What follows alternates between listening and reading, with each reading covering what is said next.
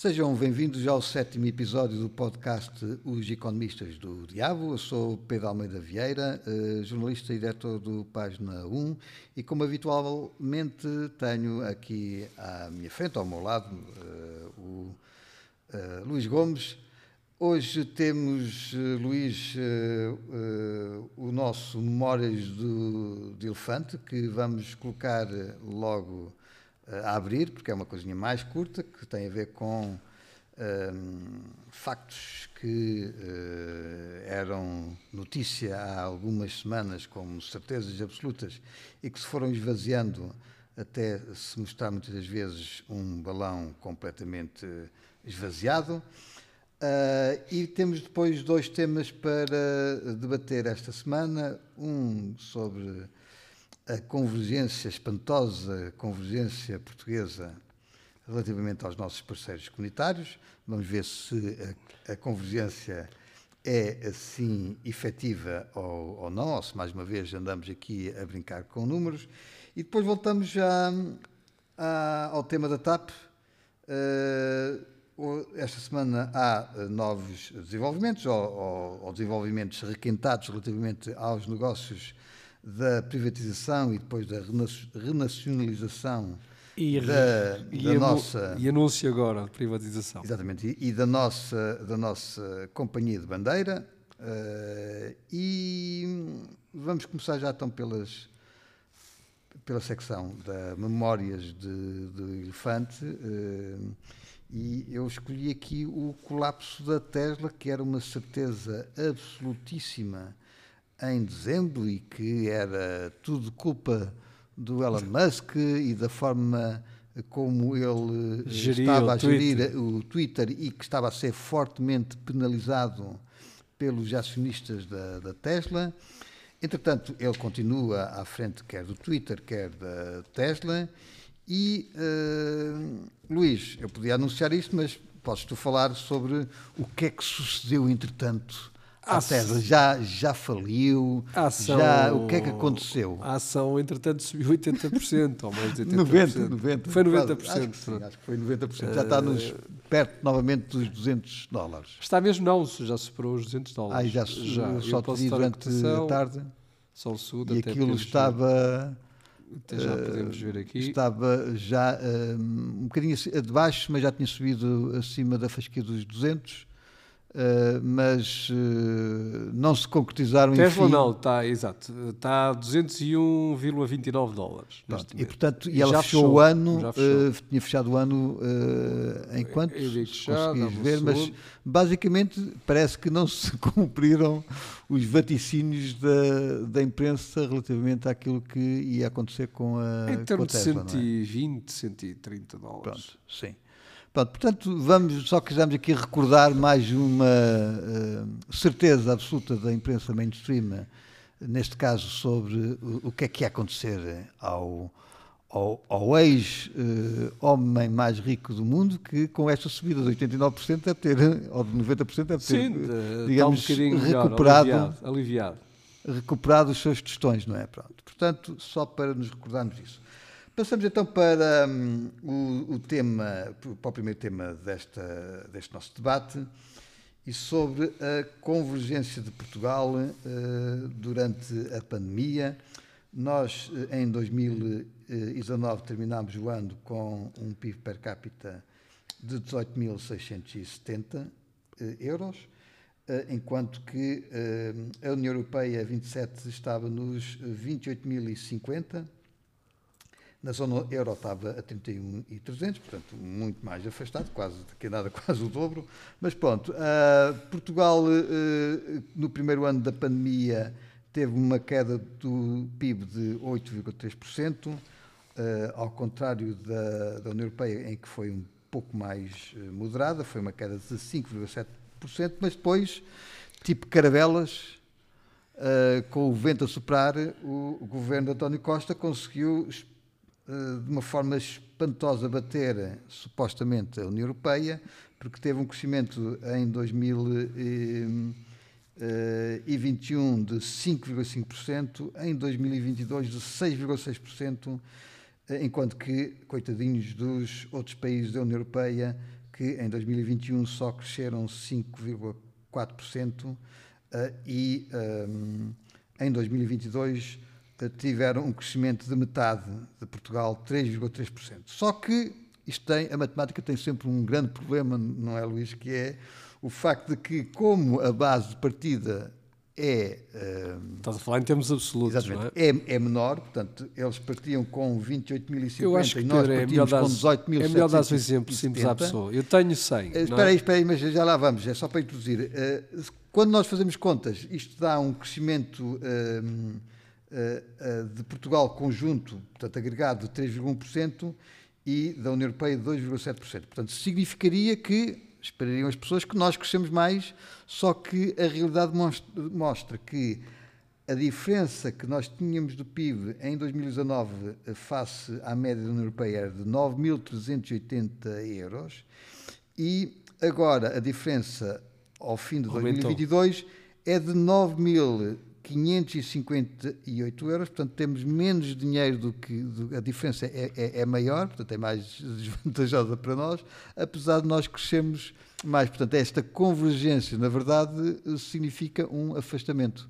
Pois é, é aquela. Eu ia dar um exemplo. Imaginemos alguém que tem, que tem um rendimento de 100 e outro que tem um rendimento de 1000. O, o, imaginemos que ele tem um o de 1000 tem um crescimento de, de 2%, portanto tem um aumento de, de 20, não é? Enquanto que o de 100, se tiver um, um, um crescimento de 10%, 10% está pior, porque claro. tem só um crescimento de 10%. Pronto. É um pouco para explicar às pessoas que, obviamente, as pessoas que partem de uma base muito mais, mais pequena deveriam estar a crescer muito mais, não é um pouco mais, deviam claro. estar a crescer claro. muito mais porque senão uh, vamos demorar uh, uma eternidade até convergir. E eu acho que era interessante. Não, uma, uma, eternidade não é uma eternidade, é, uh, digamos, a nossa geração é impossível. Nós, aliás, temos estado não, sempre... Impossível, impossível não é impossível. Se fôssemos ao ritmo não, impossível na geração, anos 50 não, e 60 era falar, possível. Eu estou a falar, eu estou a falar um, na nossa geração, ou seja, se nós tivermos, quer dizer, isto era uma, uma questão de fazer contas, se nós tivéssemos um crescimento de 3,1% uh, eh, e a União Europeia de 2,7%, nós demoraríamos décadas e décadas até chegarmos à média Sim, europeia. Sim, mas se é preciso explicar, as pessoas são muito, muito bombardeadas com a propaganda de, de curto prazo. Depois, depois há, há, aqui várias coisas na economia que, que isto é uma, uma espécie de de baralhar. Portanto, há o tema de, da base, não é? Depois ainda temos o, o caso do, do PIB português, que dizem o seguinte: nós este ano, nominalmente, uh, tivemos à volta de um crescimento de 10%. O que é que isto quer dizer? Ou seja, uh, vamos imaginar, o nosso rendimento uh, era de 100 e passou para 110 euros. Só que os preços em geral subiram, uh, neste caso 8%.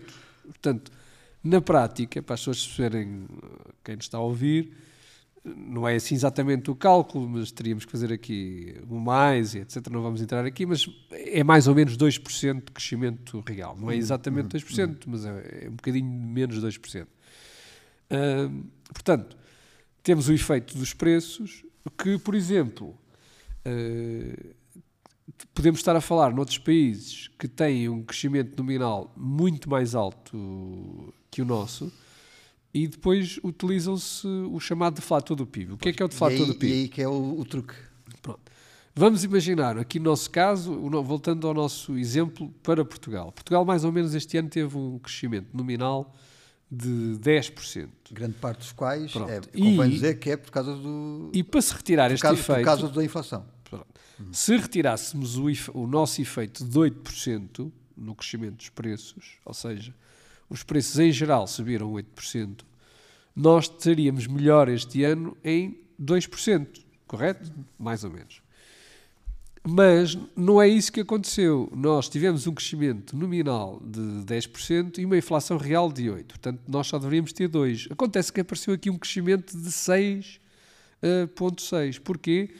Porque vá-se lá saber como os economistas da, da Comissão Europeia e do, do, Banco de Portugal, ou do INE, julgo que terão sido do INE, aplicaram um deflator do PIB dizendo-nos que a inflação em Portugal no ano todo, uh, pasme-se, foi só de 3,6%. Se não me falha a memória, o deflator do PIB da União Sim. Europeia é só de 3%. Portanto, significa que se tivéssemos aplicado um, um deflator do PIB muito mais próximo da realidade que a gente sofreu, em que os preços subiram todos em flecha, uh, e eu, eu, até comentei que os preços não subiram, as matérias-primas internacionalmente subiram essencialmente em 2021, não foi este ano.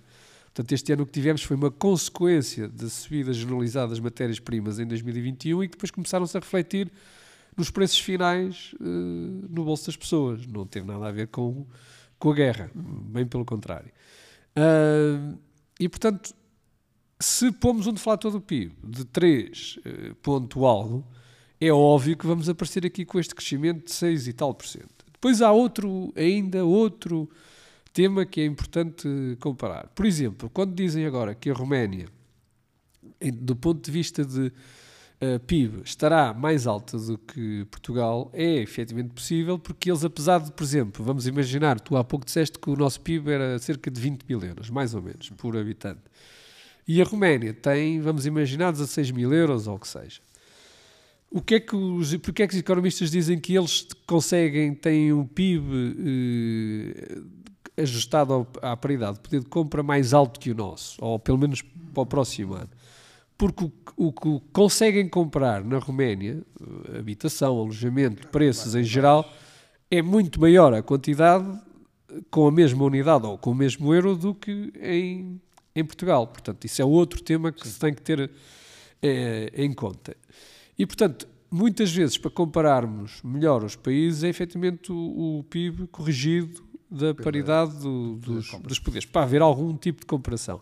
Eu, de todas as formas, acho que, havendo mercados abertos e, e, e, livre circulação, eu acho que só devíamos comparar PIBs nominais. Ou seja, se na Roménia há 18, aqui há 20, é óbvio que há muitas coisas muito mais caras aqui, mas não oh, deviam existir. Oh, Luís, mas há também uma questão aqui que, que, eu gostava de introduzir, que é o facto de que, uh, na maior parte dos, dos, casos ou das famílias, o PIB tem um pouquíssimo uh, significado, porque, na verdade, grande parte deste PIB acaba, por um lado, por ser uh, inflação.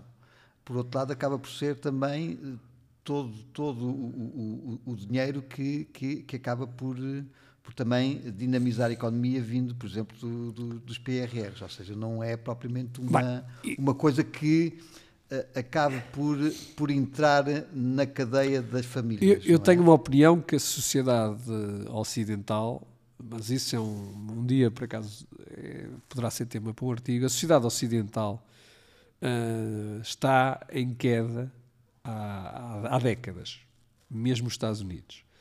E digo isto porquê? Porque grande parte deste. Nós deveríamos, e isto foi uma discussão que já tivemos no primeiro jogo, que foi no primeiro episódio, o que é que é inflação? E no meu entendimento, a inflação é um aumento de massa monetária. Se a massa monetária, vamos supor, aumentou 10%, é essa a inflação claro. que eu devia aplicar.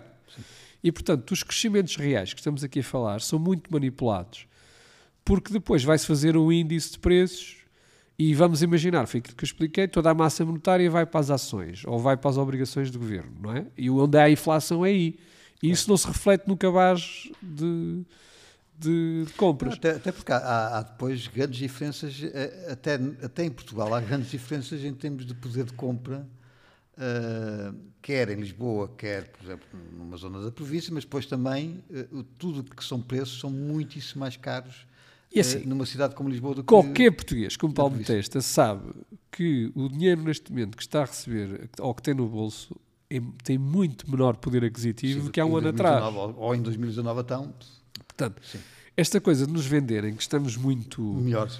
muito melhor é uma é uma, uma é uma falácia. E eu depois eu acho que eu acho que se deve comparar isto a grande prazo uh, com tendências de, a longo prazo. E eu já há uns anos escrevi no, no ECAT, isto foi até antes da, da suposta pandemia. Vocês sabem que eu não, não tenho, não estou de acordo, não nego a existência da doença, mas, mas o alarmismo não, não partilho, de, da maior parte dos órgãos da, da imprensa.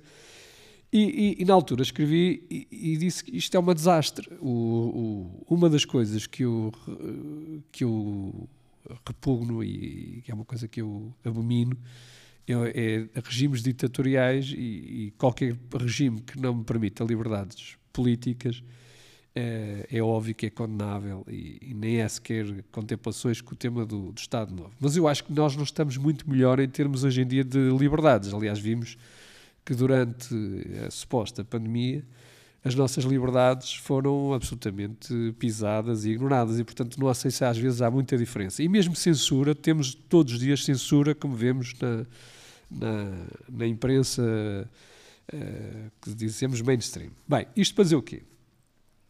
Do ponto de vista económico, este regime é um absoluto desastre e isso as pessoas têm que começar a pensar um bocadinho. E eu aqui, na altura, citei na comparação com 12 Estados ricos. Eu não vou estar agora aqui a listar, mas Sim.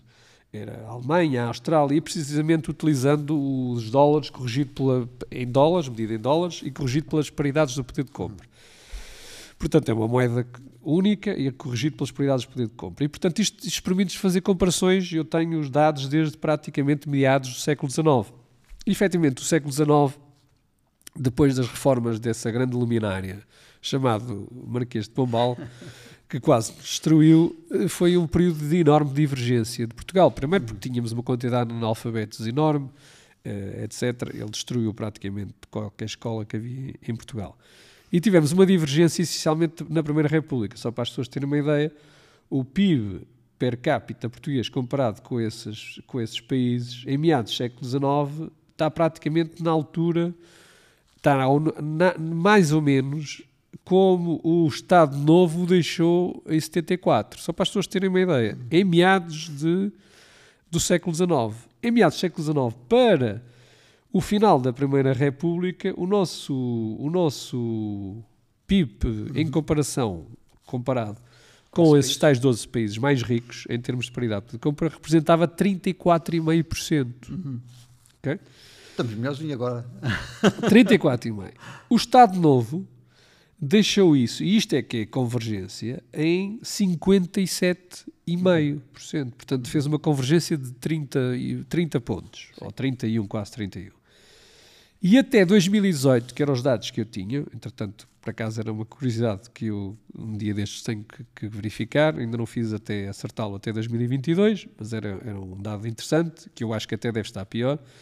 Nós tínhamos convergido só 4,4 pontos. Portanto, 31 pontos para 4.4 pontos. E a sensação que tenho é que já, já tivemos melhor em termos de média uh, Já, já, já. Inclusive em uh, o nosso melhor altura, ou que estávamos com maior, ou muito próximos, foi um bocadinho aqui na altura da euforia do, do engenheiro. Uhum. Portanto, antes do engenheiro vir a crise subprime, nós estávamos Uh, muito foi o período mais alto, mas isto, como é óbvio, foi com recurso a brutais quantidades de dívida.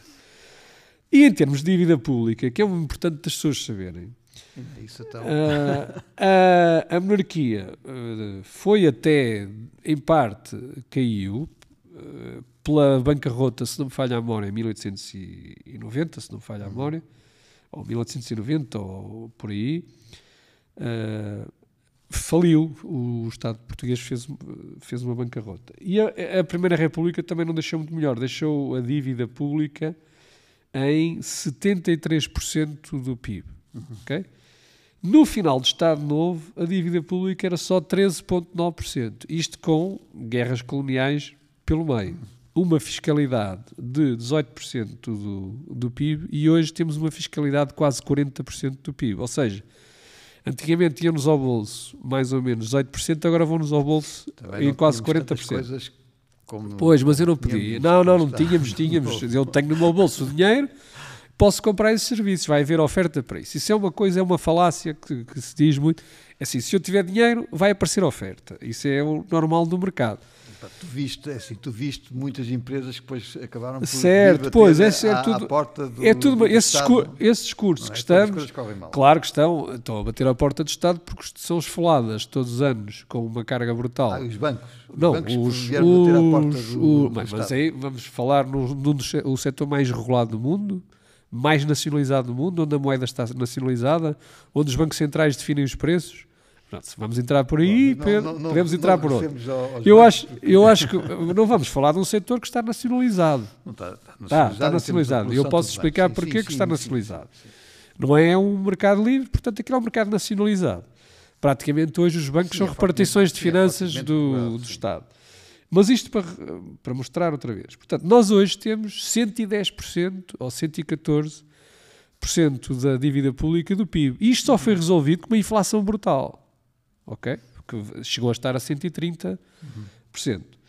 Eu volto a, a- a referir às pessoas. A dívida pública em 74 era 14% do PIB. 14, repito. 14%. Era praticamente inexistente a dívida pública. Aliás, já tínhamos das maiores reservas de ouro na altura do, eh, do mundo. E não houve praticamente inflação. Olhando para estes 50 anos, mais ou menos, estamos a falar de períodos de 50 anos, este regime, e é a altura de começarmos a fazer um balanço, em lugar de ir a fazer para lá uns discursos e pôr uma, um cravo cravo na ao peito, lapela e um cravo ao peito, economicamente, É um este, este regime é um desastre. É um desastre. Que não nos está a fazer convergir com os países ricos e já vai sendo tempo de, de lugar de andarmos com estas discussões das décimas e das centésimas, é começar a olhar e ver que a longo prazo estamos com um problema de crescimento e que efetivamente este modelo falhou por completo. Não sei, pois podemos ter a nossa discussão. Tu achas que, que é com mais Estado ou com mais transparência Não, ou não o é- que não é seja? como ao Estado, é com o melhor Estado. É Pronto, com o que seja, eu ouço esse discurso do melhor Estado, todos eles 4 em 4 anos, ou 2 em 2 anos, dizem que vão ter melhor Estado e estamos sempre pior. Ah, eu, na minha opinião, isto é, Não tem ponta para onde não se tem se- por onde se lhe pega e volto a dizer que ah, o país estava a convergir aos ritmos, de- só para recordar, em 1972 ah, o crescimento de Portugal foi até capa, se não me falha a memória, foi 72, sim, do Financial Times, era chamado o tigre asiático da, da Europa. Há, há pessoas que se esquecem disso. E o crescimento nesse ano foi de 11%. Mas, mas 11%. o problema, na tua opinião, então, qual é o problema do regime? Ou seja, porque, porque eu, eu conheço-te e sei que não és um, um- um apologista do, do, do Salazar como regime. não, não. A questão é o que é que, na verdade, nós não é mais do que é que ele acertou, é no que é que nós falhámos, sobretudo porque tivemos uma- um, apoios eh, enormes e temos tido apoios enormes, sem dúvida, do ponto de vista de programas financeiros da União Europeia. Eu- Ou seja, eu sei- nós, n- nós deveríamos ter conseguido dar um pulo muito superior àquilo que, quer dizer, que não conseguimos, porque nem sequer demos pulo nenhum, não é? Mas, quer dizer, nós olhamos para alguns países que, que quando entraram na União Europeia, até eram mais pobres do que nós, estou-me a recordar da Irlanda, A Irlanda era, nos anos 80, um uma país... desgraça. Sim, mas era um país que tinha mais ou menos o nosso PIB per capita. Eh, eh, Era muito próximo. Mas deu um pulo enorme, eh, efetivamente deu um pulo enorme.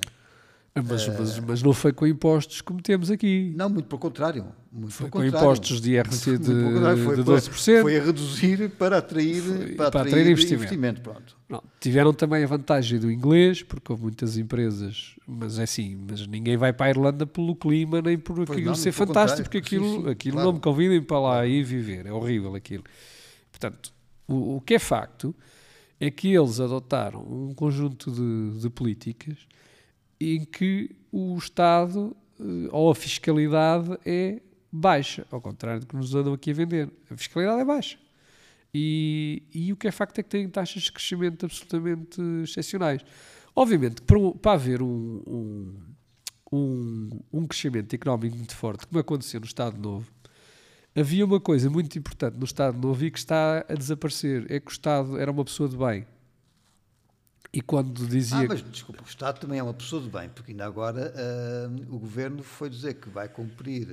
Não, eu, neste momento vai o Estado cumprir, é vai cumprir uh, o, o bónus à, à CEO claro, da TAP, então, porque o Estado é uma pessoa de bem. Portanto, claro, pronto. O Estado é uma pessoa já. de bem. Eu quando digo que o Estado é uma pessoa de, de bem, é no sentido de o que é que faz, o que é que, que instituições é que devem existir para um país uh, ter crescimento económico? Neste fim de semana estive em Londres e, e, a parte fantástica de Londres é efetivamente o período vitoriano. Ah, os edifícios são absolutamente majestosos e nota-se que, que a cidade teve, teve o apogeu. Eu hoje em dia não acho piada nenhuma a Londres, acho aqueles edifícios espetaculares uh, vitorianos não acho muita piada aos, aos, aos, aos centros escritórios que eles agora têm. Bem, mas andando para a frente, há instituições que têm que existir, que é termos uma moeda uh, séria que não que permita às pessoas poupar e virem a sua poupança protegida é muito importante. Porquê? Eu só invisto, é essencial para haver crescimento económico a poupança. A poupança é que faz formação de capital. Isso era antes. Não, sempre foi. Isso era antes. De quê? Isso era antes, agora já não.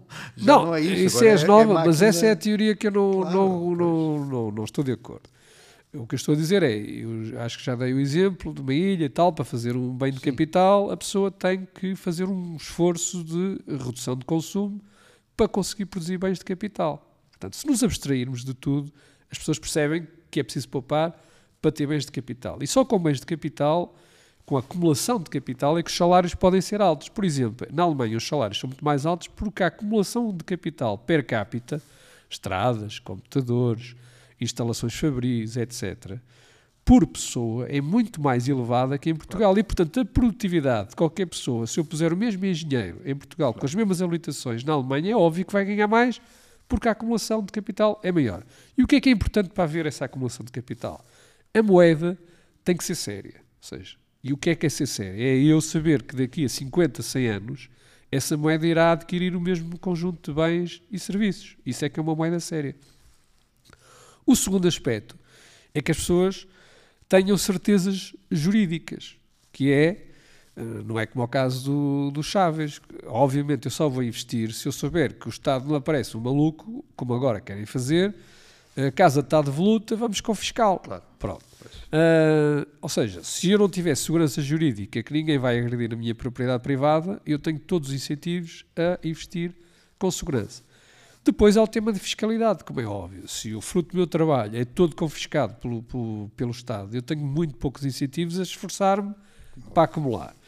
E outro também é a estabilidade uh, fiscal e de regulação. Ou seja, nós, neste momento, vivemos um regime em que sistematicamente se muda as regras do jogo. Por exemplo, olha, no caso do alojamento local, passámos do, do isto é a coisa mais fantástica do mundo para restrições à oferta, para, para dizer que agora já só se pode pôr, sei lá, um proprietário já só pode ter sete alojamentos locais, imaginemos. Uh, determinadas áreas já não podem ter alojamento locais, é isso que eu me refiro, é mudança Sim. permanente de regras. Claro, claro, claro. claro. Isto é uma, há uma instabilidade e, e, já nem sequer falemos na questão dos, uh, do funcionamento dos, dos, tribunais e então do, da, da, da, dificuldade que se houver, se tiveres um problema, sendo um investidor, se tiveres um problema que te obrigue a ir Importantíssimo, para o tribunal, o cumprimento dos contratos. Tu, tu tens Uh, anos e anos de, de, espera. E isso é que gera crescimento. Uh, é ter, por exemplo, certeza. uma das coisas, e eu tive uma experiência pessoal uh, importante, eu tive um conflito na altura na, na, minha empresa de corretagem com um fornecedor que eu tinha em Londres para um cumprimento do contrato, em que ele quis unilateralmente rescindir o contrato do, do que estava escrito. Uhum. Em Portugal, a mesma ação e eu poria um, uma providência cautelar em Portugal e não me iria resolver problema nenhum. O outro continuava a, a não, a não ir a, a, não cumprir. Em Londres eu posso dizer que por acaso estava nos tribunais da City. Tu sabes quanto tempo é que demorou a resolver este conflito? Hum, não, diz Três dias. Pois. Em três dias, eu contratámos advogados, em dois dias estavam a pedir uma, uma um processo de urgência no, no tribunal, ao final de três dias já estava agendado com o juiz e os senhores vieram logo para trás, porque sabem que ali não é, não é por acaso que todos os negócios estão na City. E apesar de ser muito caro, porque toda a gente sabe que ali há segurança jurídica. E se os contratos estão escritos é para se cumprir. Pronto. Isso é um ponto claro. que nós, que a nossa classe política continua a brincar. E depois, e por último, eu peço imensa desculpa, a roubalheira da despesa pública é uma, é uma, é uma, é uma coisa que, que, é feita por despesa pública e dívida pública, Sim. em que anunciam-se eh, grandes, grandes façanhas, ou é o Euro 2004, ou são três autoestradas para não sei onde, ou a nova ferrovia, ou a TAP estratégica, e portanto, esses são eventos e formas das elites partidárias eh, fazerem um saco ao contribuinte, é onde claro. sistematicamente a despesa pública está a ser usada com impostos altíssimos sobre a população para para benefício de uma, de uma casta que está então, em cima. E, e Como é óbvio, com estas condições não há crescimento, não é? E já que falaste numa das tuas palavras preferidas, que é roubalheira, uh, sim, vamos então para o, o segundo tema, uh, até, que é a TAP, que até, por curiosidade, é uma, é uma empresa criada pelo, pelo Estado Novo em 1945. Bem, era criada, mas era uma, privada.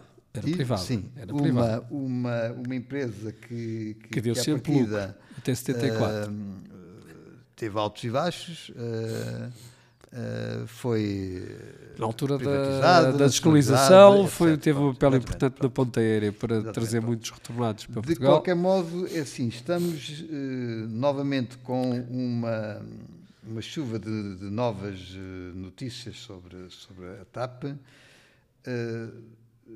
tu já fizeste um, um levantamento muito interessante até sobre. Uh, Sim, que irá sair, não vamos adiantar os sim, detalhes que, da notícia. Que nós agora também, também estamos aqui no Página 1 a, a trabalhar mais do ponto de vista uh, noticioso, mas o, que é que, o que é que mais poderemos aguardar da, da TAP? Está-se a transformar, quer dizer, nós tem, de tempos em tempos temos que sempre que pagar uma fatura de desvarios. Uh, ou da Caixa Geral de Depósitos, ou depois da, do PPN. Isso é uma das razões do, para não haver BES, crescimento. E agora que já, já pagámos tudo o que tínhamos a pagar uh, com o BES, uh, ao BES, não é? Acho que já pagámos quase tudo, não é? Mas acho que são 20, já foram para lá 20 mil pronto, milhões, sim, se não me engano. Pronto. Agora vem a, a, a conta da, da Não, para a banca está... toda 20 mil milhões, mas do BES devem ser, foi do 3,5 mil milhões na altura sim. do Fundo da Resolução e depois ainda meteram lá mais 3, se não me engano. Bem, sim, para, para o Novo Banzo a coisa sim, deve ser para aí 7 questão, mil milhões. A questão milhões. é que eu acho que quando se começa a falar em mil milhões e, e portanto, e tu começas a pôr eh, aquelas coisas... Mas é fácil, dos, por acaso, em Portugal, dos, a população que temos é fácil. Dos, Isso dá... zeros, né? as pessoas não têm, uh, perdem a noção. E, portanto, quando tu estás a falar de... Uh, 7 mil milhões são 700 7 mil milhões, sim, mas 7 mil milhões, um. mas está bem, mas mesmo assim, 7 mil milhões as pessoas não fazem a mínima ideia. Se, houver, se virem que o Estado gastou, ou a Câmara Municipal gastou 100 mil, 100 mil e, e, e, afinal aquilo devia ter custado uh, eh, 50 mil, as pessoas uh, têm noção de que aquilo uh, é uma roubalheira. Foi uma roubalheira, pronto, roubou e não sei quanto, pronto. Quando é aos mil milhões, milhões. Sim, é mais as difícil. pessoas perdem a noção. Mais mil milhão, menos mil milhão, aquilo. Pronto, aquilo mas para as pessoas terem Pronto. uma noção, um hospital público eu acho que deve custar uns 300, uh, portanto, 300 milhões. Sim. Um hospital público, certo? O, da, o, o, o que estava, o que estava em, não sei qual é o ponto da situação agora nesse, uh, se calhar anda, anda por aí ou um bocadinho então, mais, mas isso é antes da derrapagem. Pronto, ok, mas vamos, vamos supor que aquilo era. Depois, quando derrapa aquilo. Vamos supor que aquilo era cumprido escrupulosamente, são 300 milhões. Portanto, a TAP, as pessoas ponham na cabeça, são 10 hospitais. Pronto, claro, assim é fácil não, fazer a conta. Ó, Luís, eu ainda há pouco estava a fazer as contas sobre o risco que nós temos, tendo em conta a, a baixa. 10, 10 hospitais. Tendo em conta a, a baixa adesão uh, da população agora com menos de 50 anos há, ao booster das, das vacinas contra a Covid, há o risco de uh, perder invalidade de cerca de 8 milhões de doses, porque é essa a quantidade que está em estoque. E nós não sabemos milhões, os compromissos. 8 milhões, exatamente, não sabemos o que é que... O que é que está lá assinado como sim, compromisso. Nós, como, sempre, como os nossos ouvintes sabem, estamos com processo em tribunal administrativo relativamente à questão dos contratos, porque nem sequer sabemos quanto é que se gastou e qual foi o preço unitário. Mas esses, atender aos números eh, adiantados pelo Ministério da Saúde, que não sei se, já, se, eles, se eles estão a dizer sempre a verdade, acho que às vezes não, Uh, nós comprámos 45 milhões de doses, uh, tendo em conta acho que foram administradas mais aquelas que foram revendidas e, e, doadas e mais as que já perderam a validade. Portanto, está em risco de perder em validade 8 milhões de doses. Se nós metermos, se nós metermos 20 euros por cada dose, dá 160 mil, perdão, 160 milhões de euros. E, portanto, 170 milhões são de, 170, 160 milhões, 160 milhões a dividir por 5 milhões de, altares, portanto estamos a falar em, em, muitos altares e estamos a falar se calhar num, num, num, hospital e portanto as pessoas perdem um bocadinho a noção hospital, de, quase. de quando... É um pouco mais de, de não, hospital. Pronto, um, um, hospital de província, pronto. As pessoas às vezes perdem um bocadinho a noção sobre os valores quando elas quando eles estão na casa dos, dos milhões, o que é o que é talvez uma explicação uh, para o facto de as pessoas se importarem tão pouco com estes varios como os mas, da, mas da TAP. Vamos então a, alguns números da, da TAP. Uh, primeiro, uh, caiu umas, umas aves raras por aí a dizerem que isto uh, dava, dava, dava dinheiro, ou seja, nunca, não, está acontecendo. Eh, eh, qual foi o último ano de resultados positivos da Julgo, da dá-me só um segundo. Eu Isso foi para aí, mas já. Uh, portanto, 2000. Aliás, durante, durante a privatização nunca, nunca deu lucro e agora nos últimos. Uh, nos últimos anos, portanto, nos não, anos em 2011 pandemia, tiveram deu, em 2011, recorde. É? Em 2011 deu lucro, deu, lucro, deu 76 mas... milhões em 2012 31, em 2013 já perdeu uh, um bocadinho, 915 mil euros, em 2014 uh, 80 milhões de perda, 2014, 2015 151 milhões de perda, 2016 23 milhões de perda. E agora preparem-se os leitores para 2020. 2017 foi o último ano com 23 milhões de, de ganhos. De lucros, ok. Ah, depois temos o 2018, 117 milhões de perda. 2019, 105 milhões de perda. E agora? Depois tivemos 1.500 milhões de, de, perdas em 2020. Até para dar aqui. 1.500, que é uma loucura. Não, peço desculpa. Em, em 2020, 1.200 milhões. Okay. E em 2021, 1.600 milhões de perdas. Portanto, foi um completo. Pronto, o resumo disto, de 2011 a 2021, é aquilo que, é aquilo que lá metemos: 3,2 mil milhões de euros Sim, de perdas Sim. acumuladas. Sim. É, acumuladas e, e, nunca mais vistas, não é? ou seja, é perda mesmo. Eu seja, pergunto: uma empresa que, mesmo já antes quer, portanto, antes de ser privatizada, podemos falar de 2014 e 2015, que foram praticamente anos que ainda estavam nas mãos do Estado, perdeu uma loucura de. perdeu 230 milhões oh, de euros.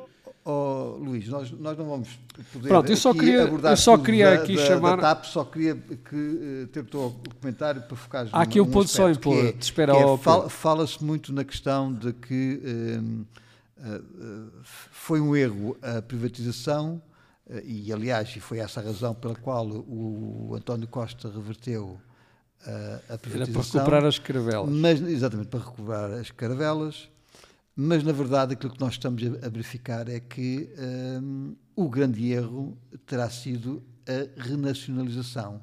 E agora está-se a verificar que é um passa-culpas para os uh, privados que estavam, que estavam no capital social da, da, da, da TAP.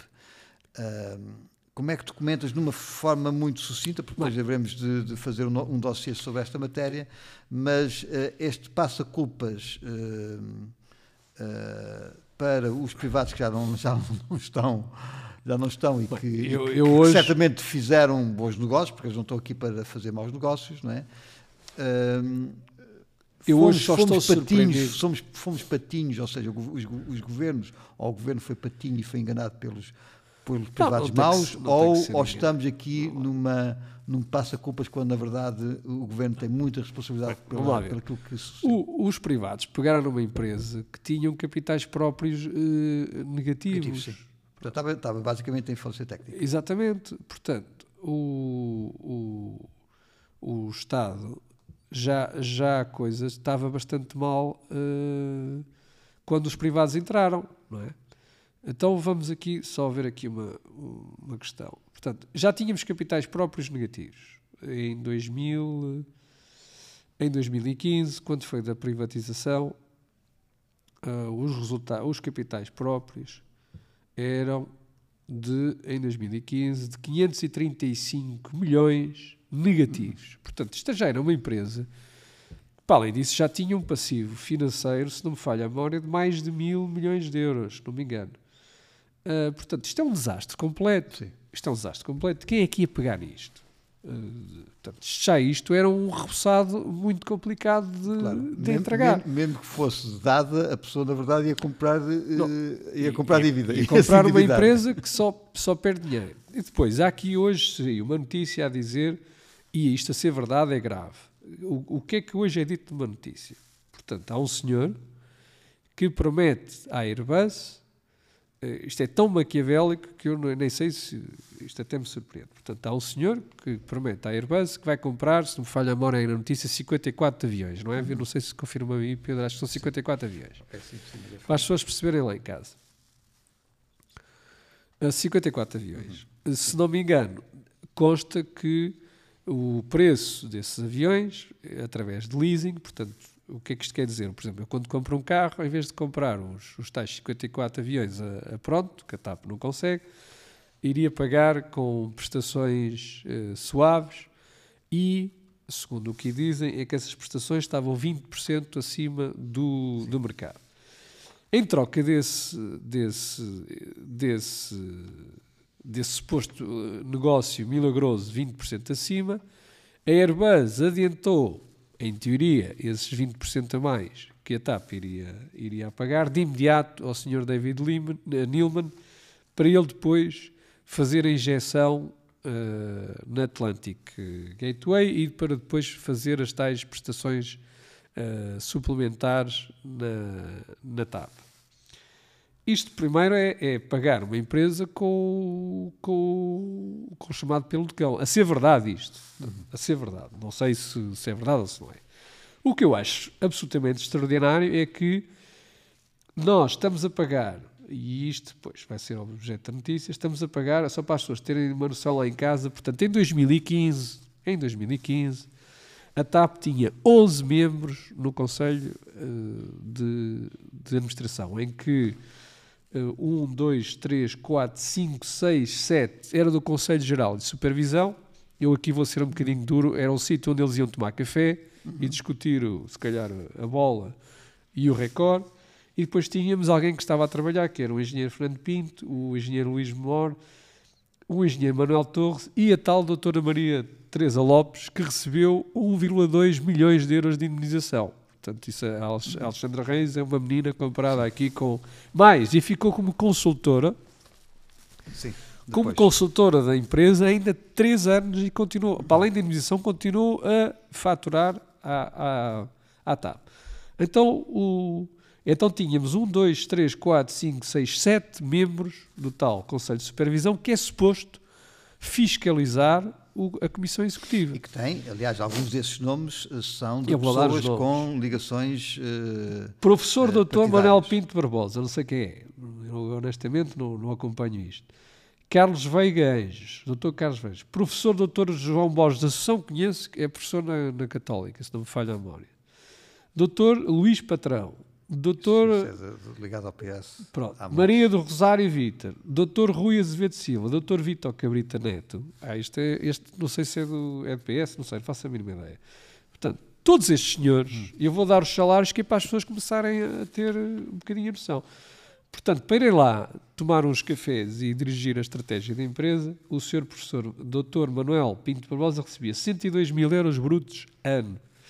E depois todos os demais, à volta de 79,5, mas vamos pôr, são 80 milhões, 80 mil euros por ano de salário bruto. A minha pergunta para a imprensa é: ninguém destes senhores uh, viu, viu nada? Ou seja, o que é que lá estão a fazer? Ou seja, não, então é suposto, é suposto terem uma supervisão sobre o, o Conselho de Administração e não conseguiram ver quem é que lá estava. É uma, mas, mas vamos é então. Uma, é uma, visão acima dos problemas. Mas vamos então acima. Vamos imaginar que, pronto, estes desgraçadinhos estavam lá em 2015 e que só viram isto em 2016, já com a recuperação das caravelas uhum. do século XXI. Portanto, continuaram a não ver nenhum negócio, né? ninguém denunciou a tal, a tal compra 20% acima. Uhum. Estavam no Conselho de Administração, agora tínhamos, agora já não fazem diferença entre todos. Há uns que são executivos, mas já não temos aqui diferença. Tínhamos lá o Miguel Jorge Reis Antunes Frasquilho, okay? Uhum. que supostamente também estava no saco azul do, do BES, não era? No... Não, ele, ele, ele estava, no, estava no BES, é, é, do mas também acho que recebeu, mas recebeu do saco está, azul. Não, não, não, não, pelo menos não, não está como arguído em nada, mas Pronto, ele tem ligações, não, não que ele tinha ligações ao. Eu não conheço ninguém desta gente, portanto estou, posso Sim. estar assim justo, eu não conheço ninguém desta gente, mas recebia 145 mil euros. Uhum. para estar à frente do. Sim, foi, foi o, foi, foi Sherman, Sherman acho, da, da, da, TAP durante alguns anos. António José Vasconcelos Franco Gomes Menezes, Ana Maria Almeida Leite Não, é uma lista, é uma lista, é uma lista Esmeralda, grande, nós daremos isso. Tanto, todos estes, a pergunta à questão é... Os, os, salários só de um ao outro. Quer Tanto o, o Frasquilho recebia 145 mil euros, depois do António José Menezes 70 mil euros, depois é tudo salários de 88, mas, por exemplo, Pronto, se vamos sim. para as comissões executivas, é tudo para, por exemplo, por exemplo o, o anual que estava o brasileiro, em 2020 estava a receber meio milhão de euros. Portanto, isso já é uma tradição claro. de claro. pagar claro. meio de milhão, milhão de euros. Isto tudo para uma empresa que não para de dar prejuízos. Sim. Pronto. Mas a questão aqui é, se essa notícia é verdade, eu pergunto, estes senhores todos lá colocados pela classe política não viram? Sim, até porque estamos a falar que, que era um contrato de leasing, eram 53, estava aqui a Ninguém viu? Eram 53 aviões, não é propriamente os contratos assim, de leasing não, de, de não, carros. Não é? é assim, não foi uma coisa assim que lhes passou, assim, a empresa de repente tem um contrato de 54. A função de um conselho de administração, e por isso é que são pagos com estes salários, era para alguém ter dito, meus senhores, eu quero verificar como é que foi feito esse contrato. Mas, e eh, quero uma essa, comparação com valores não, internacionais para ver se nós estamos a pagar ou a mais ou a menos. Era a função deles. nessas comissões, geralmente, se fazes perguntas demasiado incómodas, deixas de. Ah, então não é para nada. Então é melhor. Claro, então, então não temos TAP. Então, então entregam isso a um privado e a gente. Ou então liquidam aquilo. Eu, eu, eu, sinceramente, aquilo que, que, que, que acho de tudo isto é que até há relatórios e, e auditorias do Tribunal eh, de Contas uh, apontar uh, questões muito, muito suspeitas, não é? E que depois não haja uma, uma intervenção uh, do Ministério Público. Eu, na verdade. Esse, não, isto é um caso de polícia. Não, esse, isto é um eu, caso eu, de polícia. Na verdade, é assim, essas, essas comissões de, de supervisão, ou chamem-lhe o que quiserem, ou essas mas, oh Pedro, ou, mas, esses, mas ou esses, a dizer, já viste os salários destas gente? Isto é para fazer o quê? Não, mas, mas isso, é para fazer o quê? serve exatamente para, para ter taxas, são sinecuras, basicamente são sinecuras, para uh, pagar favores, grande parte deles uh, políticos. Pronto. Uh, está aí, julgo eu, num de, de, de, de, uma das pessoas da Comissão, da, da Comissão de Supervisão, tinha sido porta-voz do, do, do Marcelo Velo Souza na primeira... Quem? Na, primeira, na primeira eleição dele. Pronto. E, mas é preciso e, começar a denunciar estes mas, nomes. Mas a questão é esta: eu, a mim não me preocupa demasiado, quer dizer, sou mais numa empresa de milhões e milhões e milhões de, de perdas, é mais um mas, oh, regabof. Sim. E aqui, ninguém viu o contrato de 54 acho, aviões? Não, porque eles não estão aí para verem coisas dessas. Eles não estão. Então para que é que estão? Estão para receber o salário. Ah, pronto. pronto okay. É só isto. Pronto, e, e, as coisas são assim como são. Portanto, eu, eu, e, e, aquilo que eu critico mais é haver o Tribunal de Contas que até detecta muitas dessas irregularidades há muitos anos, há um, até foste tu que me chamaste a atenção, uma auditoria do Tribunal uma nota, de Contas lá. em 2018. Isso é uma da coisa que vamos já falar. E desde 2018 até 2023 não ter havido uma intervenção do Ministério Público para dizer alto e para o baile meter Isto é um caso de polícia. E, e, e, pôr, e pôr uma série de malta já no cilindro. Portanto, o problema em Portugal começa por aí, haver essa tentação de servir-se de uma empresa como a TAP, em que venha dinheiro que nós chupamos tudo, a tentação é grande e vai-se continuar a manter. Hoje é o PS, amanhã é o PSD. Sim, nós não estamos aqui nem de um nem do outro. A mim isto é bem diferente, eu não conheço é ninguém. Perante aqui. Não uma, é, uma não tamanha. são os personagens. Uh, roubalheira, e essa palavra é mesmo essa, de roubalheira autêntica nas nossas barbas, uh, não haver uma entidade nem se rir, existe, até que é o Ministério nós, Público, até se rir, nós. o Ministério Público tem como uh, dever proteger a res pública e, portanto, proteger-nos a nós de roubos desses. E, portanto, eu critico sobretudo mais a magistratura e o Ministério Público e os tribunais, porque estas situações têm que parar. Agora, que isso aconteça já não me surpreende. Aliás, isso é bom. Haver coisas desse género é bom.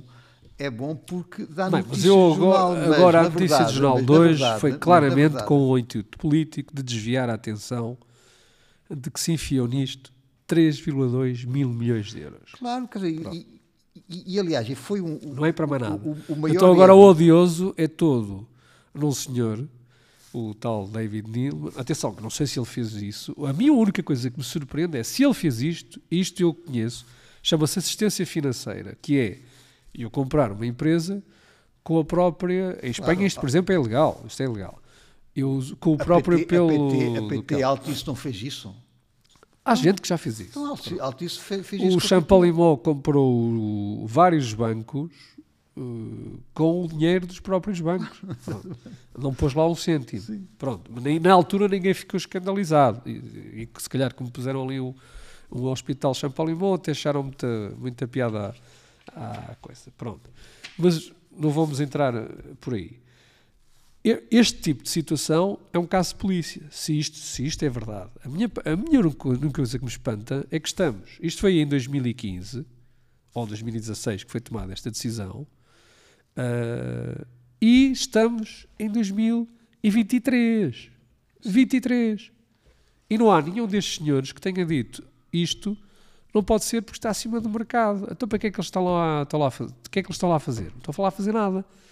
Dois, e há aqui vários temas que temos que, que questionar e depois isto vai sair na- na notícia que estamos a, a- a preparar, que é, há várias coisas do- dos contornos que a população portuguesa ainda não sabe desta história. Não sabemos porque é que há neste momento duas TAPs. Tu sabias disso? Sim, sim, sabemos. Nós hoje- Sim, hoje sim, sim. Temos uma TAP eh, SA, que é totalmente detida pelo Estado, e temos uma TAP SGPS, que é igualmente detida pelo Estado. E a pessoa que lá está a ouvir-nos deve dizer, isto é tudo maluco, porque antigamente a TAP SGPS era dona a 100% da TAP SA. Mas neste momento é o Estado dona da TAP SA e, e o Estado é dono da TAP SGPS. Porque uma serve para esconder aquilo que não convém. Pronto, é isso. Portanto, ainda não vejo nenhum, nenhum jornalista a explicar, e é isso que vamos ter que fazer, é explicar,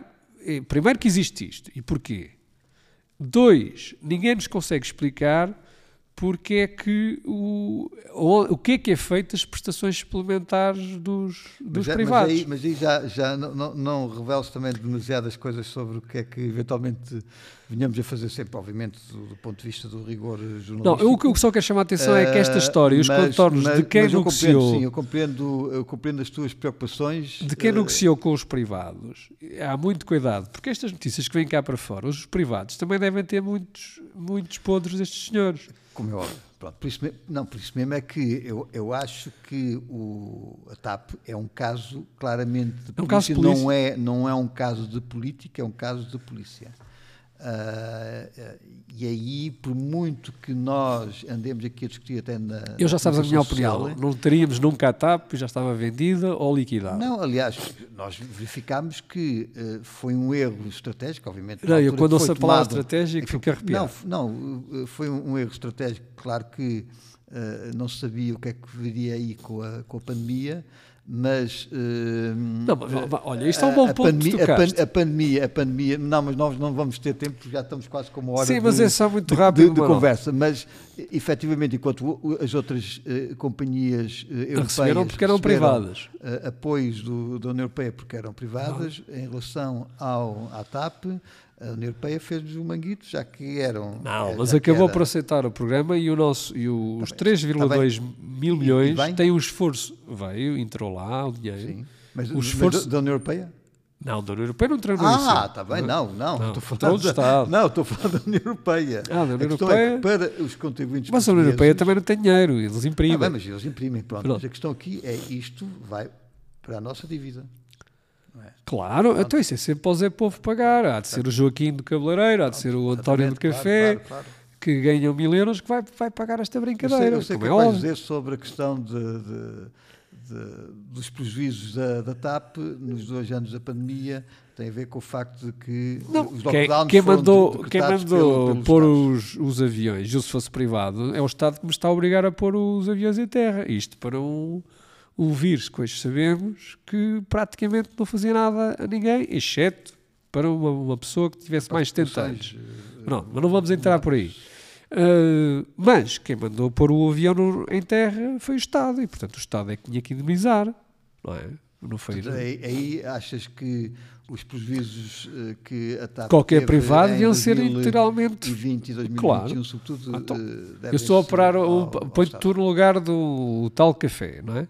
Está bem, mas, os cafés. E mandam-te fechar, mandam fechar. E então lá os negócios laboratórios que não precisam de estar fechados, esses podem continuar a faturar. E o desgraçado do café, em nome de um suposto combate ao vírus, que hoje sabemos que na Suécia nada disso resultou, uh, um suposto combate ao vírus, fecha-me o negócio, arruina-me o negócio.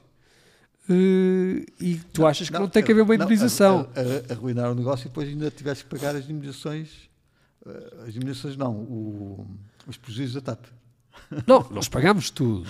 Pagámos tudo. Pagámos o, o salário não, aqui do Sr. Fresquinho, pagámos aqui não, o salário olha, da, da não, doutora mas, Maria Teresa Lopes, para, pagámos para tudo. como as pessoas são enganadas, quer dizer, no meio disto tudo, quer dizer, assim, por exemplo, as, uh, os testes eram, eram gratuitos. Ah, os testes também eram gratuitos, eram, gratuitos. eram, eram. Obviamente éramos nós a pagar, porque aquilo vai para, para a dívida pública, porque pagámos uh, testes a preço de, de, de, ouro e máscaras a preço de ouro. Mas Portanto, isso são negócios. gratuito, mas na verdade. Isso são tudo negócios onde. E isso é outra forma de, do prejuízo e de porque é que não crescemos. Claro. Porque temos grupos de interesse claro. que criam negócios absolutamente artificiais em que não há procura. Só existe a procura porque é o Estado que impõe, é que, que impõe ou, ou, subvenciona ou diz o senhor claro. só pode entrar com, com este teste. E portanto. Uh, isto é tudo, é tudo uma vergonha. Bem, Luís, uh, estamos já com uma conversa de quase uma hora, isso é sempre a mesma coisa. Nós tentamos ver se sintetizamos isto a uma conversa de 30 minutos, mas também, uh, basicamente, trocamos nós aqui impressões. Como eu costumo dizer, os, leitores, os ouvintes que ponham para a frente, ouçam só algumas partes, desde que nos acompanhem, desde que acompanhem o, a página 1 e uh, nos apoiem. Uh, por nós, uh, tudo bem. Esperamos que apreciem estas nossas eu, eu conversas. Eu sobre os nomes só quero dizer que se algum nome ficou ofendido, eu prometo que não conheço ninguém, não sei quem são nenhum destes senhores. Só conhecia o tal doutor João Borges da Assunção, que era professor na Católica, isso okay, lembro. Ok, pronto. Bom, uh, ficamos hoje por aqui, Luís. Voltaremos dentro de, de alguns dias. Uh, não há uma periodicidade deste, deste nosso podcast, mas uh, regressamos porque, sobretudo, gostamos deste, deste bate-boca daqui. Espero que os nossos ouvintes também. Então, até breve. Até breve.